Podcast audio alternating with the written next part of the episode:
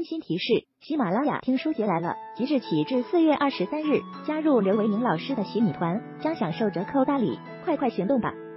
大家下午好啊！二零二三年四月十九日十五点二十八分啊，我们说这段时间的这个股市啊，它就是一个区间的上落震荡啊，没有什么特别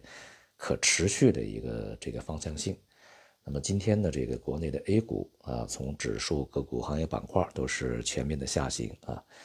又是有三千三百六十多只啊个股是下跌的，而且在前期这个这段时间啊，呃表现还算不错的一些这个呃大盘股，在今天也是明显的回落啊。当然以地产为首啊，地产这个行业呢，呃虽然说啊在现阶段呢这个是有所稳定啊，但是一方面呢它本身的风险还没有释放完毕。呃，在这个过程中，一些资产的重组啊，呃，债务的安排，其实都不是特别的顺利啊。那么另外一方面呢，就是对于整体行业而言呢，未来的这个景气周期它是下行的啊，就是相关领域里面的投资啊，啊，未来的这个增长空间啊，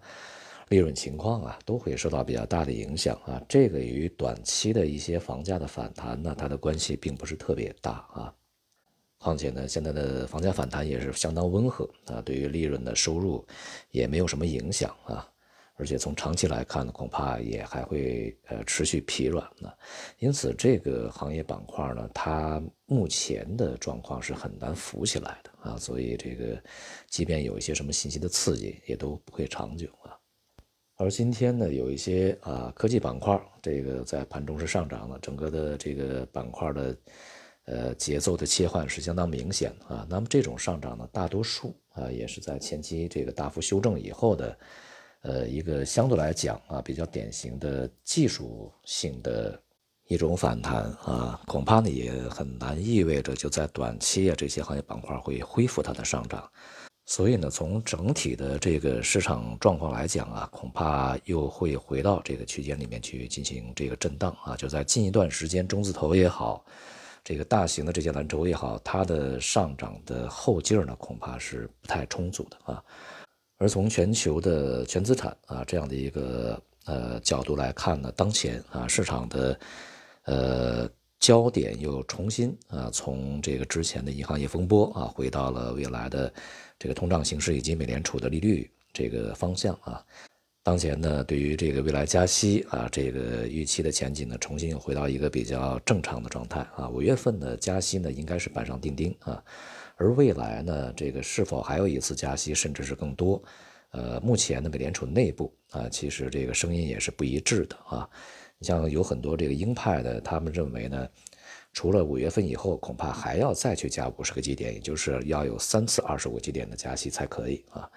而一些相对来讲比较温和的呢，也是赞成在五月份加完息以后暂停啊。但五月份加息是肯定的。但是啊，不管是温和的还是这个比较鹰派的，那么都赞成在未来这个利率呢要停留在高位相当长的一段时间啊。这个和市场的预期是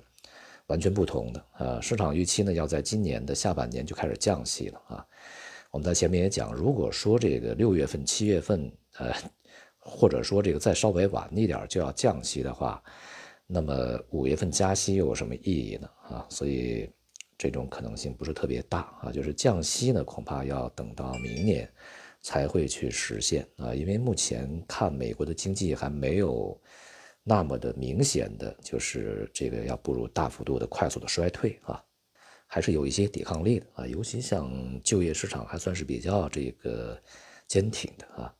那么，所以呢，在这样的一个氛围之下，我们看美债收益率又开始回升啊，在过去的两周时间里面是持续震荡的这个收益率上行的啊。那么收益率的上行呢，又从而带动了美元汇率的反弹啊，同时呢，是这个黄金和白银价格、贵金属价格大幅度的回落啊。目前呢，虽然说啊，对于美元是否已经见底、重新回升和黄金是否已经见顶，这个步入到一个长期下跌状态。还不能过早的去下定论啊，但是这种风险、这种可能性是越来越大的。前面呢，这个我个人的看法，当然啊，就是两千美元以上其实都是卖出黄金的最佳时机，而不是买入啊。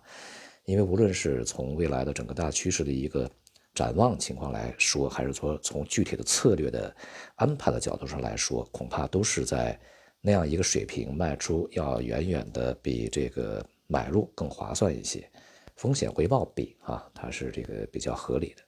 而且呢，从这个市场的舆论上来说呀。前段时间，呃，市场在热炒全球央行这个抢购黄金啊，就是我们现在对于这个媒体上的一些信息呢，呃，需要仔细的去阅读啊，并且呢，需要去动一动脑筋啊。就比如说像这样的一些标题呢，其实它是具有非常这个强烈的欺骗性的啊。为什么这么说呢？呃，如果我们单从标题来看啊，全球央行抢购黄金，那好像是在说全球的这个呃所有国家或者是大部分的主要国家的央行都在这个大举的买入黄金啊。其实事实上并不是如此，事实上呢，只是在全球范围内有一些啊或者说几家央行在去买入黄金，数量并不多啊。全世界二百多个国家只有几家呢？大概只有四家。左右啊，这样的一些央行在买啊，就算是过去的十几年的时间里面，恐怕也是这个四五家、五六家啊，就是这些国家在买，主要是新兴市场国家啊。那么我们再聚焦点呢，实际上就是俄罗斯和中国啊，这个是里面的最大的买家。那么当然也有什么像巴西啊、印度啊、土耳其啊和这个中亚一些国家、中东的一些国家增持了一些，但是那些这个买入的数量呢，要要比俄罗斯和中国要小得多啊。而俄罗斯、中国以及其他国家在今年买入的数量和往年，也就过去的十几年相比呢，也没有什么特别明显的啊这个了不起的样的一个增长的这个水平啊，所以。这些题目的欺骗性呢，还是蛮大的啊，需要投资者呢对于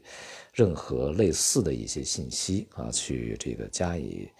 更呃仔细的去甄别啊，去动一动脑筋。呃，目前呢，不只是这个呃一些自媒体啊，有一些官媒呢，也是喜欢用这样的一些标题啊，呃，其实是题不对文啊，这个题文不符的。而从外围的股市上来看呢，由于这样的一个升息预期啊，再度的这个上升，那么当然股市上升的这种这个呃之前的数周吧，呃缓慢呃回升反弹的这种力度呢，也会越来越弱啊，也会受到压制。因此大体而言啊，近段时间的市场呢，仍然还是一个大的区间去呃震荡，这个来回的去波动。而从更长远的这个角度来说呢，像资本市场，尤其像股市啊。他们仍然是受到一些压制的，而债券市场呢，至少在今年上半年恐怕都不会说就立刻开启牛市啊，它需要时间，